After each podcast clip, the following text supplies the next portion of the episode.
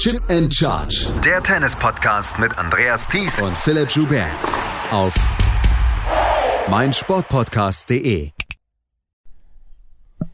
Die Viertelfinals bei Frauen und Herren stehen fest. Und während man sich bei den Männern die Frage stellt, wer kann denn jetzt noch Novak Djokovic schlagen, ist bei der Frage, wer gewinnt das Turnier bei den Frauen, die Antwort noch nicht so ganz klar. Da sind äh, ein wirklich äh, richtig gute Viertelfinals dabei. Mein Name ist Andreas Thies. Herzlich willkommen erstmal zur neuen Ausgabe von Triple Charge, unserer ja, Vorviertelfinalausgabe. Mein Name ist Andreas Thies, natürlich wieder mit dabei Philipp Joubert. Hallo Philipp. Hallo Andres. Ja, es ist für mich dann auch schon die sechste Stunde jetzt so langsam. Jetzt kurz vorm Viertelfinale. Aber wir haben heute nicht die ganz, ganz großen Matches gesehen, aber es ähm, bildet sich oder es bilden sich zwei sehr, sehr schöne Viertelfinals jetzt. Genau. Das war, war die Vorbereitung fürs Viertelfinale. Ich glaube, wir hatten ehrlicherweise ein bisschen ähnliche Situation bei den Australian Open und dann doch die, die Stinker-Geschichte, wo bei den Damen alles in drei durchging und bei den Herren auch fast alles, nur, nur oder da führten viele 2-0 und haben dann irgendwie noch einen Satz abgegeben oder so. Also hoffen wir mal, dass diesmal besser läuft, aber von den Namen her finde ich jeweils richtig gute Viertelfinals. Wir fangen heute mit den Frauen an, weil da gab es ähm, heute ein Match, das war relativ früh heute Mittag, was am Ende entschieden worden ist auf eine ganz atemberaubende Art und Weise mit einer absoluten Aufholjagd. Madison Keys, Philipp hat sie ins Finale getippt, äh, spielte gegen Mira Andreeva, 16 Jahre alt, absolutes Phänomen, hatte die Australian Open bei den Juniorinnen gewonnen und seitdem hatte sie ihren Siegeszug angetreten und der war wirklich beeindruckt. Und hier führte sie im ersten Satz oder hatte den ersten Satz schon gewonnen gegen ähm, Madison Keys mit 6 zu 3, führte im zweiten Satz mit 4 zu 1 einem Break, aber dann auch 40-30. Und dann nahm Kies das Heft in die Hand und auch so ein bisschen vielleicht mit ja, mit dem Mut der Verzweiflung ist sie dann ans Netz gegangen, hat sie dann offensiver gespielt und hat am Ende mit 3 zu 6, 7 zu 6, 6 zu 2 gewonnen. Am Ende gab es noch eine strittige Situation, über die sprechen wir gleich. Aber Philipp, Madison Keys ab dem Moment, wo sie deutlich offensiver war und wo sie vielleicht dann auch sagte, ach, egal, ich habe jetzt eh nichts mehr zu verlieren, da wurde sie dann auf einmal die bessere Spielerin.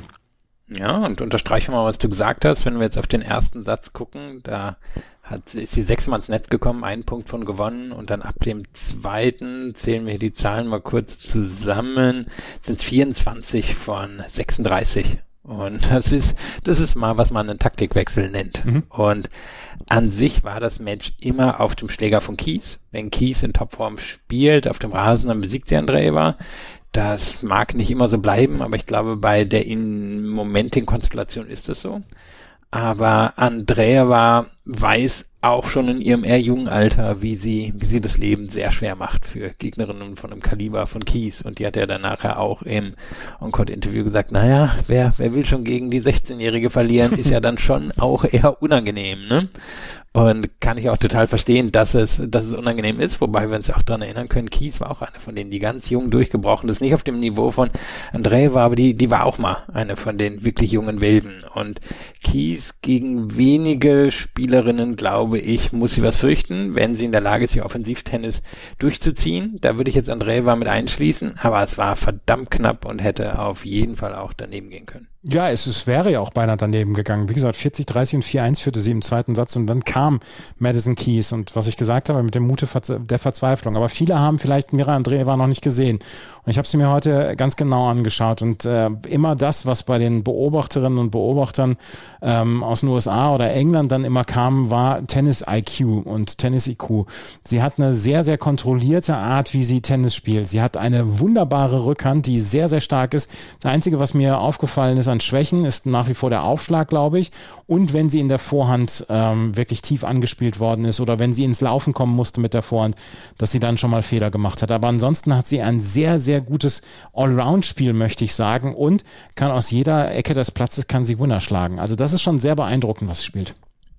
Ja, ich würde sagen, klassische moderne Tennisschule. Die Schwäche eher auf der Vorhand und Probleme beim Aufschlag. Das ist ja so ein bisschen auch das Bollettieri-Phänomen. Da sind viele haben einem eher schwachen Aufschlag damals aus den Junioren-Wettbewerben rausgekommen. Bei vielen ist es besser geworden. Ich würde auch davon ausgehen, dass bei Andrea besser werden wird. Was sie aber wirklich schon mitspiel mitbringt, ist eben diese Spielintelligenz. Und das kann sie A, weil sie die spielerischen Voraussetzungen hat.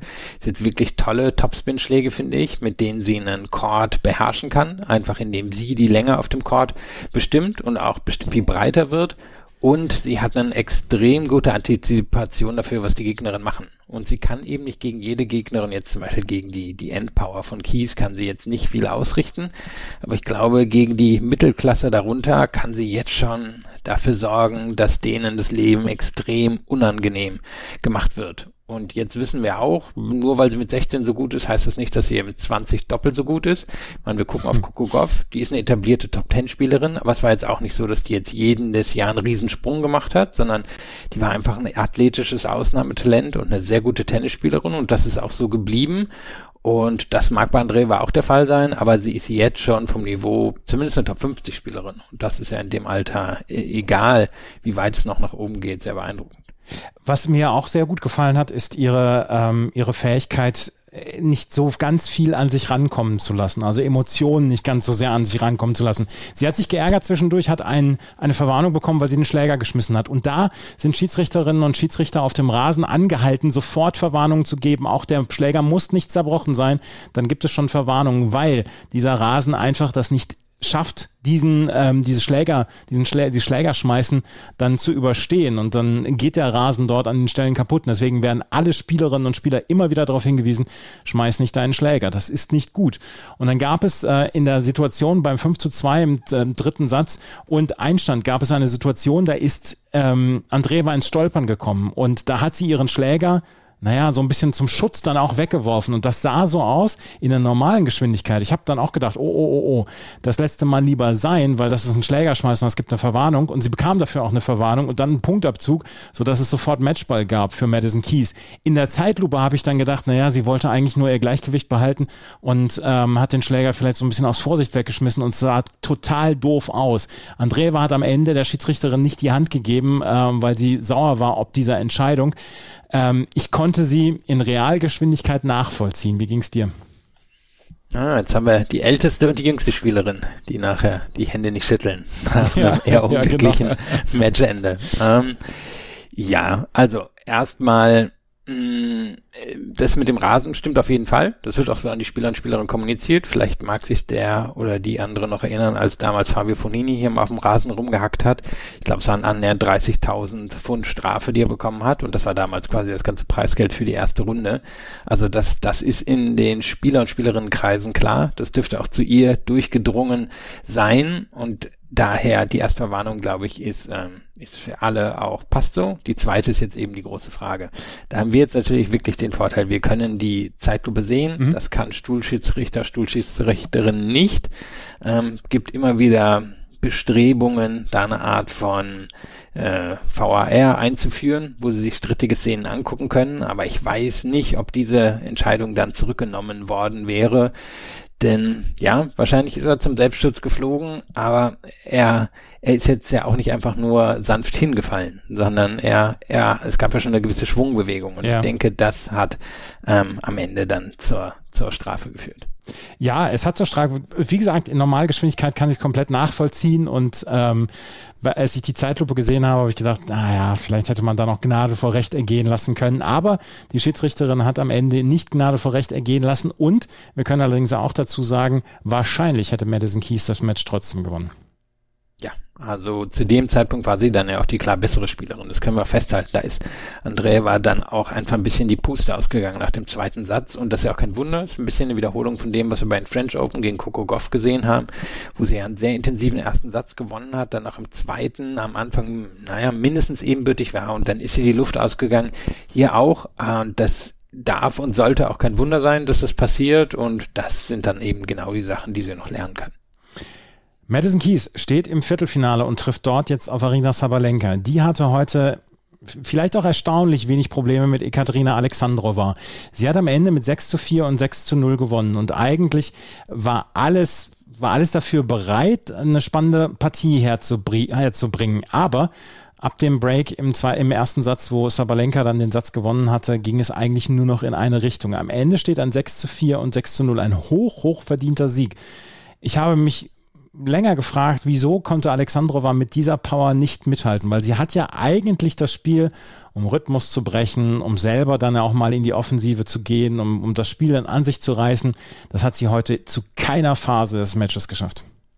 Ja, und es waren ja wirklich fast zwei Matches. Wir haben einmal das 4-4 und danach ein 8-0. Mhm. Also das äh, hat sich jetzt, glaube ich, in der 8-0igkeit auch nicht angedeutet, dass das so passieren würde. Vielleicht hätten wir da jetzt eher, eher noch zwei, drei Spiele für Alexandrova erwartet. Ich glaube, da sind zwei Faktoren drin. Also das eine ist, Sabalenka hat gut aufgeschlagen und der Aufschlag von Alexandrova ist jetzt kein Top-10-Niveau. Der, der ist ein bisschen weiter hinten angesiedelt und vielleicht auch einer der Gründe, warum sie ein bisschen anfängt anfälliger ist in ihren Resultaten.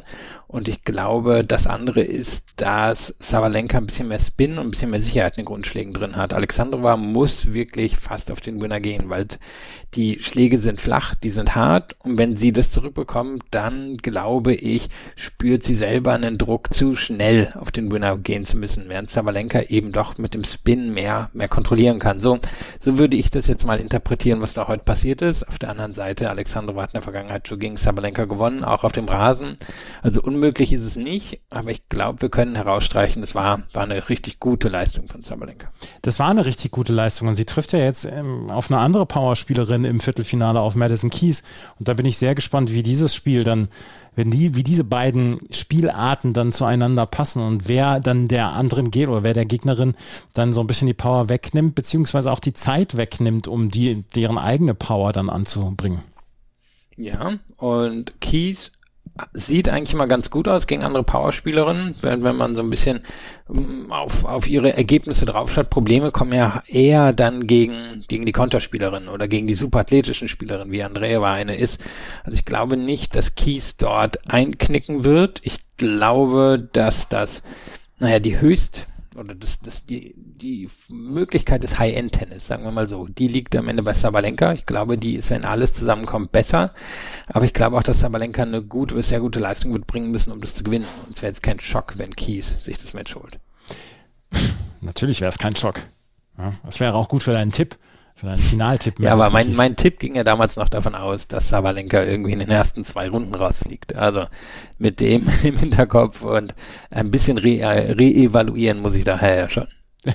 Madison Keys gegen Arena Sabalenka ist eins der Viertelfinals. Ein, die anderen beiden Achtelfinals, die waren dann eher spannungsarm. Elena Rybakina profitierte von der Aufgabe von Beatrice Haddad-Mahir, die mit einem Rückenleiden äh, beim Stand von 1 zu 4 unter Tränen aufgeben musste. Das war sehr schade, weil ich hatte mich auf das Match gefreut. Ich hatte mich sehr gefreut darauf, ob Haddad-Mahir dem, dem Tennis von Elena Rybakina, die ja vor Selbstvertrauen strotzt, gerade auf diesem Rasen in Wimbledon, ob sie dem was entgegensetzen könnte. Aber es war ja, da braucht man nicht viel zu sagen sportlich. Es war leider bitter, dass ähm, Haddad Mayer zu keinem Zeitpunkt fit schien während dieses Matches. Jetzt sah fast aus wie ein Hexenschuss, ne? Ja. Ähm, in der Form, wie sie sich daran gegriffen hat und ja eigentlich auch sofort gemerkt hat, dass es nicht weitergeht. Ähm, und ja, du sagst es mal, was soll man dazu groß sagen? Ist bei 3-1 passiert. Wer weiß, wie es am Ende ausgegangen wäre. Haddad Mayer hat in diesem Jahr sehr gut gespielt gegen Rybakina, aber ja, war, war ein 4-1 und ich glaube, mehr können wir jetzt nicht dazu sagen, haben jetzt aber ja ein Viertelfinale, auf das wir uns freuen können. Genau, und das ist nämlich ein, äh, eine Neuauflage des Finals von letztem Jahr. Onstra Böhr hat gegen Petra Kvitova mit 6 zu 0 und 6 zu 3 gewonnen. Und das überrascht mich in seiner Deutlichkeit, weil Petra Kvitova hatte hier ein gutes Turnier gezeigt. Jasmin Paolini, gut in der ersten Runde, da hatte sie ihre Probleme, aber dann gegen Alexandra Sasnovic, Natalia Stevanovic und ähm, ja, gegen die beiden Spielerinnen hatte sie eigentlich wenig anbrennen lassen.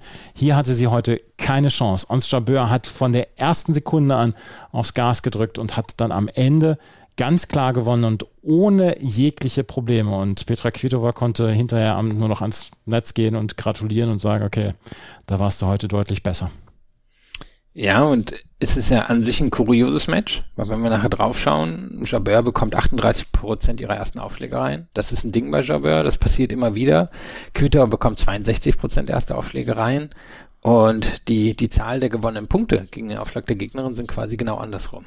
Also Jabeur gewinnt über 60 Prozent der Punkte gegen den Aufschlag von Kvitova und Kvitova gerade mal 36 gegen den von Jabeur. Also da, da sieht man schon die Ineffektivität in Kvitovas Spiel heute. War keine gute Leistung, das können wir festhalten, war aber eine gute Leistung von Jabeur. Und ich glaube, es gab eine, eine durchaus wackelige Phase. Das war so, dass sie ja mit äh, 6-0 und ich meine 4-1 im zweiten Satz führte. Dann kam Kvitova nochmal ran und da hat Jabeur, finde ich, dann wirklich gezeigt, warum sie hier im Viertelfinale steht und warum sie auch in den letzten zwölf Monaten zwei Grand Slam Finals erreicht hat, weil sie dann stabil genug war. Kütwa ist dann eher so ein bisschen jetzt nicht auf Defensive ausgegangen, aber hat schon relativ viele Bälle versucht reinzubekommen, nachdem sie sich in diese Möglichkeit wieder zurückmanövriert hatte. Und dann finde ich, hat Jabeur das gut gemacht, ist geduldig geblieben, hat die entscheidenden Winner gesetzt, ist da nicht zu viel Risiko gegangen, sondern hat sich, hat sich quasi gut bewegt und geschaut, dass sie die Bälle so unterbekommt, wie, wie es sein musste. Und das fand ich beeindruckend, hat dann das letzte Spiel quasi, ähm, also ich rede jetzt hier so von der Phase wirklich so von 4-2 bis 5-3. Das, das war für mich das Beeindruckende und da hätte es sich, glaube ich, drehen können, aber da war sie zu stabil. Und ja, insgesamt eine Enttäuschung von Kvitova, aber es gab ja auch einen Grund, warum wir die ganze Zeit so skeptisch waren, weil es eben ehrlicherweise in Grand Slam Turnieren jetzt in den letzten Jahren nicht mehr unbedingt gebracht hat. Und Jabeur, das muss man sagen, nachdem ja die letzten Monate ein bisschen enttäuschend verloren war, äh, verlaufen waren, weil sie so lange verletzt war und dann bei den French Open sah das schon ganz gut aus, aber war, war dann am Ende auch nicht das, was sie wollte und jetzt hat sie sich hier genau in die Situation gebracht, die sie, die sie haben wollte. Ähm, kann immer noch den Wimbledon-Titel gewinnen, wird extrem schwer, weil es harte Gegnerin werden, aber chancenlos ist sie nicht, auch nicht gegen Rybak in einer Runde, nächsten Runde. Also ich war vorher dem Turnier war ich nicht überzeugt von uns Jabeur weil ich gedacht habe, sie war lange verletzt und hatte immer wieder ihre Wehwehchen und hatte auch nicht so richtig viele gute Turniere gespielt. Was sie jetzt allerdings hier zeigt momentan in dieser in diesem Turnier bislang, das beeindruckt mich schwer. Auch dieser Sieg gegen Bianca Andrescu in drei Sätzen, wo sie wirklich die Nerven bewahrt hat und wo sie ähm, von Andrescu an den Rand einer Niederlage gebracht worden war. Vielleicht war das ja so ein, so ein Anzünder für sie dann jetzt nochmal in der zweiten Woche des Turniers. Ich bin extrem gespannt auf dieses Viertelfinale gegen Elena Rebakina. Ja, und das Spannende ist ja auch, wir wissen in der Theorie, wie gut Jabeur auf dem Rasen ist. Aber wenn wir jetzt aufs letzte Jahr zurückschauen, dann hat sie schon eine eher glückliche Auslosung gehabt. Also da, da war jetzt nicht die schwersten Gegnerinnen vor dem Finale dabei und da ist sie dann ja auch als ähm, Favoritin reingegangen. Wenn wir jetzt auf dieses Jahr drauf gucken, dann hat sie, finde ich, eine schwere Auslosung gehabt, hat beeindruckend gespielt, geht jetzt als ziemlich klare Außenseiterin ins Match gegen Rybakina rein, muss sie aber meiner Meinung nach nicht. Ja, Rybakina hat mittlerweile noch besseren Aufschlag, aber Rybakina ist auch noch nicht wirklich getestet worden in diesem Turnier. Und das würde ich erwarten, dass Jabeur das schon bieten kann. Einen Test, wo, wo Rybakina wahrscheinlich die beste Leistung des des bisherigen Turniers wird abrufen müssen. Onstra Böhr gegen Elena Rybakina, Madison Keys gegen Arina Sabalenka, das ist die untere Hälfte. In der oberen Hälfte morgen Iga Swiatek gegen Elina Svitolina und Jessica Pegula gegen Marketa Vondrushova. Wenn du mir das Viertelfinale vor dem Turnier so gezeigt hättest, hätte ich gesagt, nehme ich auf der Stelle. Ja, und sind ja wirklich äh, das, das was ähm, so lange gefehlt hat. Alle Topspielerinnen sind noch dabei, alle Topspielerinnen sind in guter Form dabei.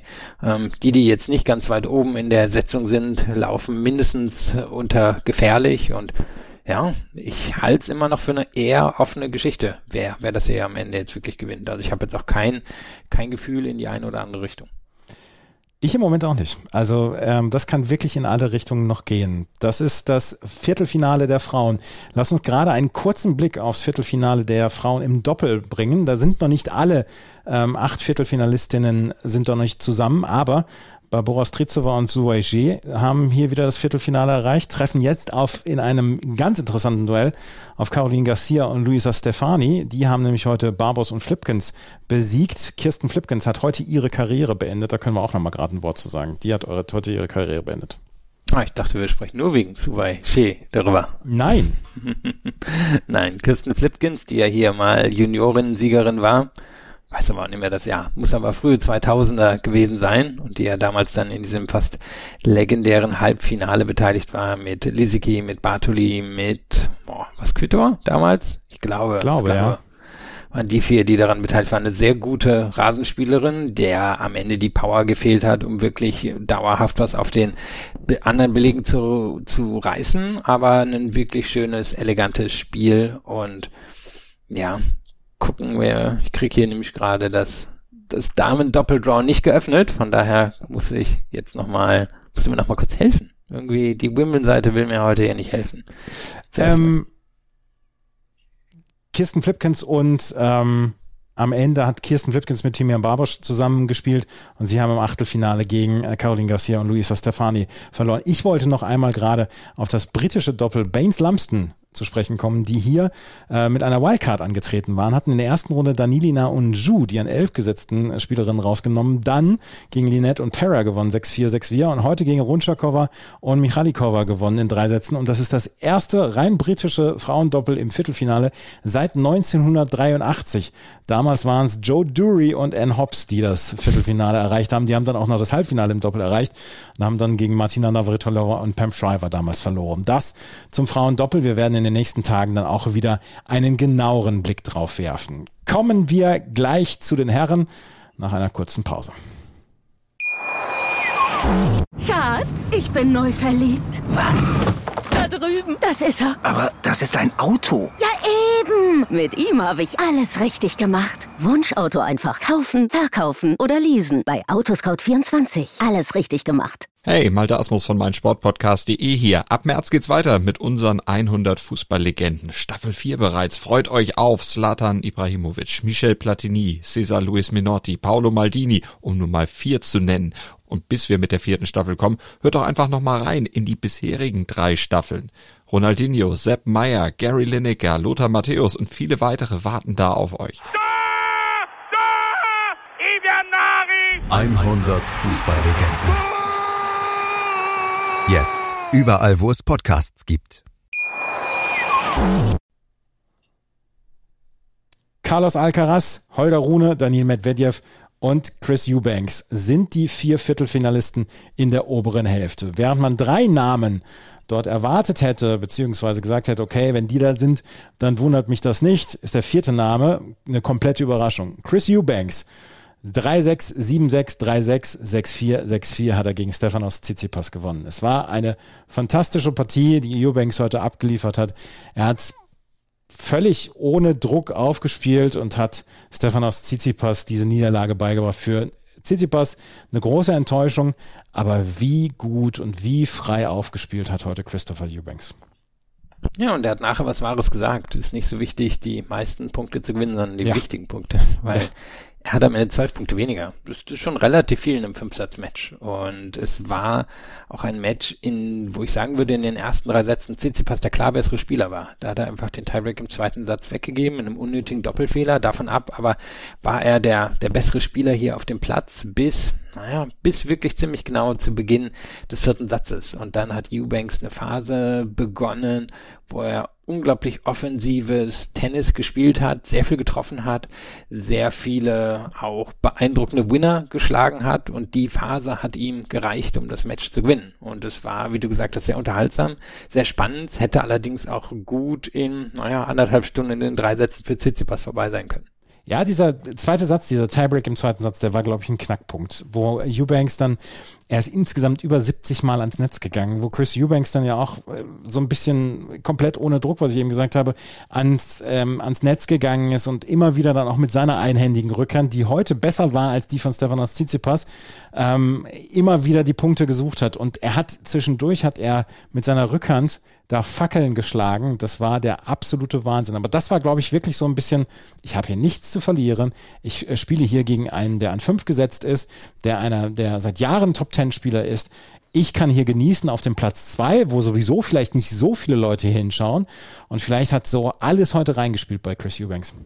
Ja, und das dann eben kombiniert mit, ich habe mir jetzt nämlich gerade mal die Zahlen rausgesucht zu dem, zu dem zweiten Satz, also kombiniert mit dem zweiten Satz, wo Tsitsipas am Ende hinterm Aufschlag 28 von 32 Punkten gewinnt und Eubanks gewinnt 32 von 44. Also da, da sieht man, wie hart Eubanks zu der Phase des Matches arbeiten musste, um dann diesen, diesen Satz für sich zu entscheiden, in dem Tsitsipas auch vier Punkte vorne liegt und dann, dann, ja, wie du sagst, diese, diese Fackeln von Eubanks, das war ja das Spektakuläre, hat einen sehr schnellen Arm, das heißt, er kann den Ball wirklich beschleunigen, auch fast aus dem Nichts beschleunigen, auf der Vorhand und auf der Rückhand.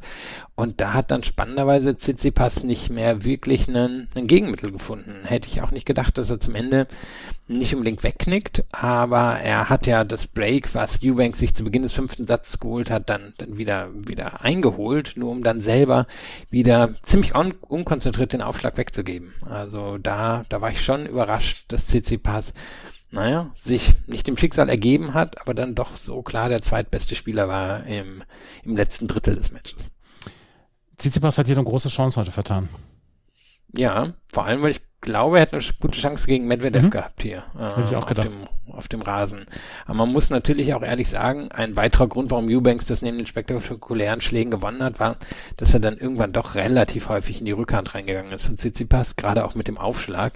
Und da hat Tsitsipas dann wieder Federn gelassen. Und wahrscheinlich hätte Medvedev das auch bis zu einem gewissen Niveau gekonnt. Nur denke ich, die Explosivität von Tsitsipas hätte eigentlich ihn zum Favoriten in dem Match gegen Medvedev gemacht. Aber gut, da kann er jetzt noch ein bisschen länger über die, die Chance nachdenken. Was für eine coole Geschichte ist ähm, Christopher Eubanks. Ich habe ihn vor ein paar Jahren gesehen. Ähm, ich glaube, da hat er bei den Australian Open, hat er gegen Philipp Kohlschreiber gespielt, hat er klar verloren und ähm, ich hatte gedacht, ja, das ist, äh, der, für den wird es nicht so ganz weit nach vorne gehen. Er selber hat ja College gespielt, hat irgendwann mal in so einer in so einer Podcast-Show hat er zu Francis TFO gesagt, wisst ihr was, ich würde einmal gerne Viertelfinale bei, bei US Open oder Wimbledon spielen. Wenn man sagt French Open Viertelfinale, ja, ganz cool. Wenn man sagt Australian Open Viertelfinale, ja, ganz cool. Aber US Open und Wimbledon, das sind die beiden Namen, die man auch in den USA kennt und die auch Nicht-Tennis-Fans kennen. Und da möchte ich gerne mal ins Viertelfinale. Jetzt ist er im Viertelfinale, ist wahrscheinlich bei den US Open sogar gesetzt, weil jetzt im Moment ist er in der Weltrangliste tagesaktuell so rund um die 31 und hat einen langen Weg hinter sich und hat ja auch den Grind hinter sich auf den amerikanischen Future und Challenger Plätzen und dass er so jetzt belohnt wird mit 27, das ist schon eine sehr, sehr coole Geschichte. Ja, und ist ja ein Kollege von dir, kommentiert auch beim Tennis Channel. Ja. ja wo wir sagen können, dass du am Wochenende die Tennis-Bundesliga kommentiert hast. Das hat er jetzt nicht gemacht, aber er ist ziemlich präsent. Und ähm, das bisschen, was ich mitbekommen habe, auch ein ziemlich guter Kommentator. Und ich glaube, in Form dessen ist eben auch der von dir angesprochene Podcast passiert, wo, wo er dann unter anderem mit Francis Tiafo gesprochen hat. Und das ist ein cooler, reflektierter Typ, der, glaube ich, viel Ahnung hat vom Tennis, der aber jetzt natürlich auch immer ein bisschen ungelenk ausgesehen hat und ich glaube, sich auch ein bisschen ungelenk gefühlt hat. Also das ist vielleicht der einzige Mensch, der noch dünnere Beine hat als ich und der, naja, eben, eben so ein bisschen aussieht, als wenn er über den Platz starkst, der ziemlich klar definierte Stärken hat, aber ich weiß nicht, ob ihm immer bewusst war, wie er, wie er die einsetzen sollte. Und ich glaube, dass er auch eine ganz gute Chance in der nächsten Runde gegen Medvedev hat. Denn Medvedev mag es nicht unbedingt, wenn Spieler ans Netz kommen, wenn Spieler ihn unter Druck setzen. Er, er, glaube ich, kriegt lieber so ein bisschen die, die Medium Power vom Gegner und kann, kann den dann über Zeit sich selber zerlegen lassen. Und von daher, wenn Eubanks die Leistung nochmal bringt aus den Sätzen 4 und 5, dann glaube ich, ist er wirklich nicht chancenlos gegen Medvedev. Chris Longlegs, glaube ich, wird er genannt von seinen Teamkollegen und von seinen Tenniskollegen. Er hat, er hat unglaublich lange Beine. Er ist sehr, sehr schmal. Also wirklich kein, kein absoluter. Eigentlich wäre er so ein bisschen, so ein bisschen Basketballspieler. Er sieht so ein bisschen aus wie Victor Wembanyama dann auch von den, von den Gliedmaßen, weil er sehr, sehr schlank ist. Er ist nicht so unbedingt muskulös. Ähm, ja, es ist sehr lustig. Also, wie gesagt, die Geschichte rund um Christopher Eubanks ist super. Äh, kann ich nichts anderes sagen. Er trifft auf Daniel Medvedev und da haben wir nochmal eine Geschichte mit einer Aufgabe. Jerzy Lehetzka konnte nach seinem Husarenritt, den er geritten hat gegen Tommy Paul, äh, konnte er nicht mehr zusetzen. Auch er hatte eine Rückenverletzung, wenn ich das richtig gesehen habe. Medvedev führte 6 zu 4, 6 zu 2. Auch zu diesem Match können wir nicht wirklich viel sagen. Ja, also am Ende eine, eine absolut absurde Statistik. Ich öffne es mir hier nochmal, denn Medvedev gewinnt 28 von 29 Punkten am ersten Aufschlag. Mhm. Sieht man sehr selten und Letschka schien relativ von Anfang an nicht im Vollbesitz seiner Kräfte zu sein. Mir war jetzt nicht ganz klar, was war die, war die Aufgabe wegen den Zehen? Wahrscheinlich, ne? Ja, ich glaube. Ja, ich, ich habe gedacht erst Rücken, aber ich glaube, es waren dort dann die Zehen. Ja, und er ist viel ans Netz gekommen. Er ist ja ein ziemlich kompletter Spieler. Aber ich weiß nicht, ob er jetzt genug Variabilität am Ende in seinem Spiel gehabt hätte, um Medvedev hier wirklich zu schlagen. Und was ja ganz interessant war, war hinter so, was Medvedev gesagt hat, dass man ja eben wirklich nie weiß, ob jemand seinen zweiten, dritten, vierten Wind nochmal findet auf dem Platz. Und deswegen hat er es konzentriert zu Ende gespielt. Da gibt es ja viele, die sich da mehr Sorgen machen auf dem Tennisplatz als Medvedev in dem Fall. Das, das fand ich mal einen interessanten Einblick in, in wirklich die Einstellung von jemand wie Medvedev. Medvedev führte also in, mit zwei Sätzen und kam, kam dann durch ins Viertelfinale. Ein Wort noch zu Jerzy Lehetzka. Der Einfluss von Thomas Berdig, der zu seinem Coaching-Team jetzt gehört, ist aber schon offensichtlich, oder? Es ist wirklich ein ähnliches Spiel. Und wenn man die Augen ein bisschen schließt und nur das hört, dann denkt man sich, Mensch, vielleicht ist es ja Thomas Berdig. Ja, und 10, 15 Zentimeter gefühlt kleiner und ähm, Brustkorb vielleicht nur ein Drittel von dem von Berdig, aber ähm, du hast schon recht, man, man sieht den Einfluss und das ist ja so was im tschechischen Tennis. Das sind ja häufig technisch sehr gut ausgebildete Spieler und Spielerinnen und das sieht man hier daneben auch. Wir werden ein sehr, sehr junges Duell erleben im Viertelfinale und das ist das zwischen Carlos Alcaraz und Holger Rune. Und auch wenn uns die beiden jetzt seit anderthalb, zwei Jahren bekannt sind, sie haben noch nicht häufig gegeneinander gespielt. Deswegen wirkt das noch wie ein sehr frisches Matchup zwischen Alcaraz und Rune. Alcaraz hat heute gegen Matteo Berrettini gewonnen. 3-6, 6-3, 6-3, 6-3. Und Berrettini konnte nicht ja, er konnte nicht an die Leistung anknüpfen, die er gegen Alexander Zverev gebracht hat. Er hat eine okaye Aufschlagquote gehabt, aber er bekam kaum freie Punkte. Alcaraz hat sehr gut retourniert. Dazu kam aber auch, dass Berrettini, hatte ich das Gefühl, immer so den einen halben Schritt zu spät am Ball war. Er musste ja dann auch wieder seine Rückhand umlaufen. Er bekam sehr weit und lange ähm, Returns auf die Rückhand und da kam er nicht rum und da hatte ich immer das Gefühl, ja, vielleicht ist dann doch so ein bisschen der Tank leer gewesen. Wie ist dein Gefühl da gewesen? Ich glaube, viel lag daran, dass er hier quasi nicht statisches Match spielen musste. Also in den Runden davor konnte, konnte er genau sein Ding durchziehen und genau auf seine Stärken ausgerichtetes Tennis und auf seine Stärken ausgerichtetes Match spielen. Und das hat Alcaraz ihm hier heute genommen. Ich hatte das Gefühl, es war, war nie eine Phase dabei, vielleicht abseits vom ersten Satz, wo Berrettini sich wirklich eben entspannen konnte und, und, naja, einfach mal locker drei, vier Spiele durchservieren konnte oder den Rhythmus auf dem Aufschlag Aufschlag setzen konnte, weil wie du schon sagtest, Alcaraz kriegt dann halt wirklich viele, viele Returns zurück und Alcaraz hat auch nicht so ein Problem im Slice, wie zum Beispiel Alexander Zverev das jetzt auf dem Rasen hatte. Und 71 Prozent erste Aufschlägereien, das ist okay für Berrettini. Also für die allermeisten ist das sehr gut, für ihn ist es okay. Wahrscheinlich hat er ein bisschen mehr gebraucht. Aber abseits des ersten Satzes hat Alcaraz ihn da dann auch ziemlich geknackt, äh, weil Alcaraz eben wirklich ein guter Return oder wahrscheinlich ist er im Moment sogar der zweitbeste Return-Spieler auf der Tour, weil er in der Lage ist ja eben nicht nur eine Art von Return zurückzubringen, der, der kann tief spielen, der kann aber auch einfach mal das Tempo rausnehmen, der kann auch schon auf eine gewisse Art blocken. Also das ist sehr beeindruckend und Berrettini, ja, hat, hat sein Bestes gegeben, aber wir haben schon so häufig gesehen gegen die absolute Spitze, also gegen die Djokovic, Nadals, jetzt eben auch Alcarazes dieser Welt, da reicht es am Ende dann eben doch nicht. Es reicht eher so gegen, gegen seine Kaliber oder sein, sein Kaliber von Spieler. Nikirios hat vorher gesagt, für ihn ist der Einzige, der Djokovic noch schlagen kann, Matteo Berrettini. Jetzt ist er auch raus. Gibt es noch jemanden, der ihn schlagen kann? Ich sehe ja. keinen. Ja, also Alcaraz kann es natürlich in der Theorie. Müssten wir gucken, wie das am Ende auf dem Rasen aussieht. Ich glaube, Medvedev kann es auch. Also Medvedev ist vielleicht im Moment das schwierigste Matchup für Djokovic. Zumindest auf dem Hardcourt. Wie das am Ende hier auf dem Rasen aussieht, weiß man nicht. Aber den beiden würde ich das schon zutrauen, ihn zumindest in der Theorie schlagen zu können. Und spannend wäre ja auch, wenn wirklich Rune ins Finale käme. Das ist ja so ein bisschen ein Mini-Djokovic in den Anlagen, der, der ihn ja dann auch in Rom genervt hat. Ich glaube, in einem großen Finale würde Djokovic das schon noch gewinnen, aber ich glaube, gern würde er ihn dann jetzt nicht sehen. Holger Rune hat heute in vier Sätzen gegen Grigor Dimitrov gewonnen. Und das war so ein Duell, wo er ja, so ein bisschen in zwei Sätzen von der Schippe gesprungen ist. Im zweiten und dritten Satz hatte Grigor Dimitrov seine Chancen. 3-6, 7-6, 7-6, 6-3. Im zweiten Satz gab es im Tiebreak eine Szene, ich glaube bei 6-6 war das, wo Holger Rune den Arm gehoben hatte und eigentlich was challengen wollte, gesehen hat, dass er wohl weiterspielen soll und dann weiter gespielt hat, dann den Punkt bekommen hat, was der Schiedsrichter nicht gesehen hat. Wenn der Schiedsrichter es gesehen hätte, wäre es Behinderung gewesen des äh, Gegners und dann hätte es der Punkt Dimitrov zugesprochen werden müssen. Dann hätten wir vielleicht nochmal über ein anderes Match gesprochen. Ich möchte nicht sagen, dass dieser Punkt jetzt entscheidend war für das Match, aber es war schon, es war schon eine derbe Situation zu dem Zeitpunkt. Passt halt auch ehrlicherweise irgendwie ein bisschen zu Dimitrov, äh, dass, dass ihm das am Ende passiert. Also wenn wir jetzt drauf gucken, ich hatte das Gefühl, Rune ist sehr gut ins Match reingekommen. Dann hatten wir eine Phase, in der Dimitrov mit dem Slice extrem viel ähm, Kummer und Sorgen dem, dem Rune bereitet hat. Und er hat dann ja auch mit, meine ich, 4-2 noch zusätzlich im zweiten Satz geführt, also 6-3, 4-2. Dann kommt Rune ran, dann ähm, beschreibst du ja die, die entscheidende Szene im Tiebreak des zweiten Satzes. Und eigentlich von diesem 6-3, 4-2 waren beide auf Augenhöhe bis Ende des dritten Satzes. Und da hat Dimitrov halt die entscheidenden Punkte verloren. Darunter war jetzt dieser von dir beschriebene unglückliche Punkt. Aber ehrlicherweise waren eben auch Punkte dabei, wo dann die Vorhand ins Ausgegangen ist oder wo Dimitrov eben in den entscheidenden Momenten ein bisschen angespannt, ein bisschen nervös war, ähm, wo der Slice dann doch nicht so gut kam, wo ein falscher Schritt drin war. Und das ist halt das Problem seiner, seiner Karriere, dass er, hm, ich glaube, technisch nicht die Möglichkeiten hat, wie andere wirklich Punkte aus dem Nichts zu beenden und deswegen in engen Momenten auf seine Athletik zurückfällt und seine Athletik dann aber kombiniert mit den schwachen Nerven manchmal doch dazu führt, dass er, dass er Punkte abgibt, die er nicht unbedingt abgeben muss. Aber er sieht dabei gut aus. Naja, ihm fallen auch die Haare aus. Ja, das ist kreisrunder Haarsport.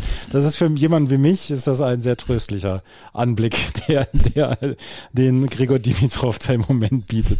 Carlos Alcaraz gegen Holger Rune, Daniel Medvedev gegen Chris Eubanks. Und dann hatten wir heute noch eine Partie, die heute beendet worden ist. Das nämlich zwischen Novak Djokovic und Hubert Hurkacz. 7-6, 7-6 ging es nach, gestern nach zwei Sätzen in die Nachtpause, nachdem die Nachbarn dann um 23 Uhr ihr Recht bekommen haben. Heute im dritten Satz war alles ausgeglichen bis zum 5 zu 5.